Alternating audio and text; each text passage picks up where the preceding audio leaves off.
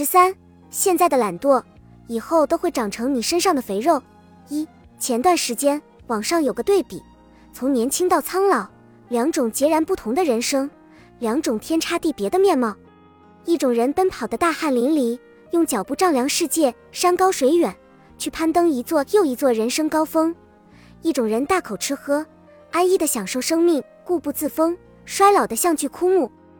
而生活中，这是两种常见的精神状态。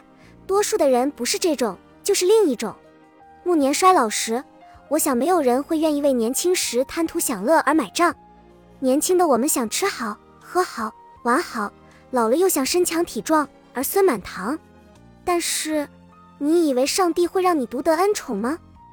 你现在不为自己的健康着想，以后就只能拄着拐杖看夕阳。身体和灵魂，总有一个要在路上，是我特别喜欢的一句话。有个健壮的身体，才能去一直向往的遥远世界里流浪，尝遍生命的酸甜苦辣。回味时，又觉得内心甚是丰盈，像是装满醇香的美酒。二，现在消极的情况比比皆是，大腹便便的身材，二十岁的年龄却有着三十岁的身体，顶着大肚子挤公交时，恨不得与孕妇争座位，难以买到称心如意的衣服，内在的精气神就更是匮乏，读的书、识的字还没有吃的鸡腿多。究竟是这个社会让我们变得如此肤浅，还是我们让这社会变得如此浮躁？每每说起这类鸡生蛋、蛋生鸡的问题，我们好像都事不关己，永远认识不了自己粗鄙的身躯与魂灵。四十好几依然美到横行的我的一个女性朋友，用羞花闭月来形容也不为过。我们总是惊讶于岁月如此善待她，不忍在她身上多加一点赘肉，对我们却残忍的无以复加，却从来看不到她光鲜亮丽的背后付出的汗水。修身养性是多么苛求的一个词。用笔刀雕刻身体，用涵养浸润心性。我认为我那位女性朋友就是这样一个不骄不躁、温润如玉的人。前些时候霸占微博热搜那位年过花甲的大妈，却有着一副二十出头少女的样子与身材。照片上的那位大妈年轻的让人难以置信，凹凸有致的玲珑身材，秀丽面容上看不出一点岁月的痕迹。拨开迷雾，才发现这些惊为天人的照片背后。是他用汗水堆砌出来的成果。他健身、游泳、登山，那些娇弱的手臂举不起的铁，他都能轻松举起。何况他的年龄是这些年轻人的几倍？你看，年龄并不是影响你身材的因素，你心中所想所念才是。绽放的花，人们只艳羡它花开时的明艳，却忽视了它成长时所经历的风吹雨打。我们往往只能看到表面的美好。被外在的光鲜所蒙蔽，而时常忘记探寻其内在的坚持与付出。三，现在愿意挤出一点时间来运动的人少之又少，而每况愈下的空气环境质量、令人担忧的食品安全、压力甚大的工作，无不成为人懒惰的理由。有时候下班回家只想倒头就睡。这样的情况下，每个人都处在亚健康状态，大家都带着黑眼圈，顶着大肚子。活得像一只懒惰的熊猫，与其挖空心思想怎么少吃一点，还不如迈开腿出门锻炼。否则，你的懒惰以后只会长成你身上的肉。最近听闻身边几个得病的人所患皆是癌症，以前的人哪知道什么癌症不癌症，因为很少有人患这种恶疾。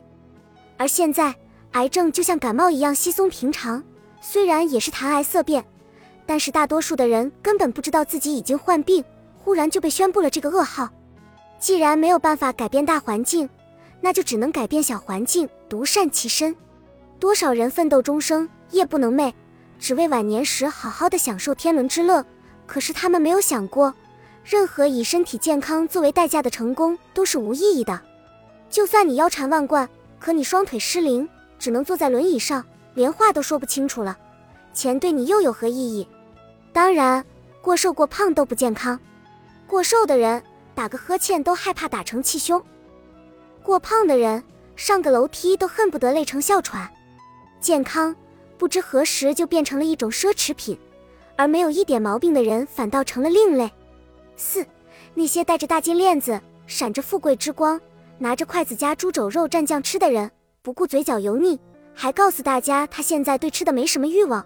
后来这些人大都得了脂肪肝，每天吼着要减肥，面对火锅、烧烤一顿猛吃，回到家又拖着自己的双下巴暗自神伤的某某某，后来好像也越来越胖。我们都喜欢欧美人的健美身材，却又时常忽略他们从小的心情。我们喜欢说他们从小吃的是牛肉，牛肉蛋白质含量高；我们吃的是猪肉，猪肉脂肪含量高等。可是你并不知道，在欧美，全民健身的理念早就深入人心，他们从小就有系统的锻炼，而且从小对待健康的态度就和我们存在天壤之别。保险界不是总有这样一句话吗？当你生病时，救你的甚至不是你的父母，但一定会是保险。可想而知，健康的个体就已经价值百万。珍惜健康，不仅是对自己负责，更是对爱你的人负责。也许我们无法左右生命的长度，但可以决定身材的胖瘦。我能想到的最遗憾的事，就是年轻的时候自己是一个胖子，不能穿帅气好看的衣服，不能穿过狭窄的道路，甚至连呼吸好像都比别人吃力。这些笨重的负担，让你的人生变得异常艰难。无法苛责每个人选择何种生活方式，但是请不要在最好的年华里好吃懒做，因为你现在的懒惰，以后都会长成你身上的肥肉。本集已经播放完毕，感谢您的收听，喜欢请点赞关注主播，主页有更多精彩内容。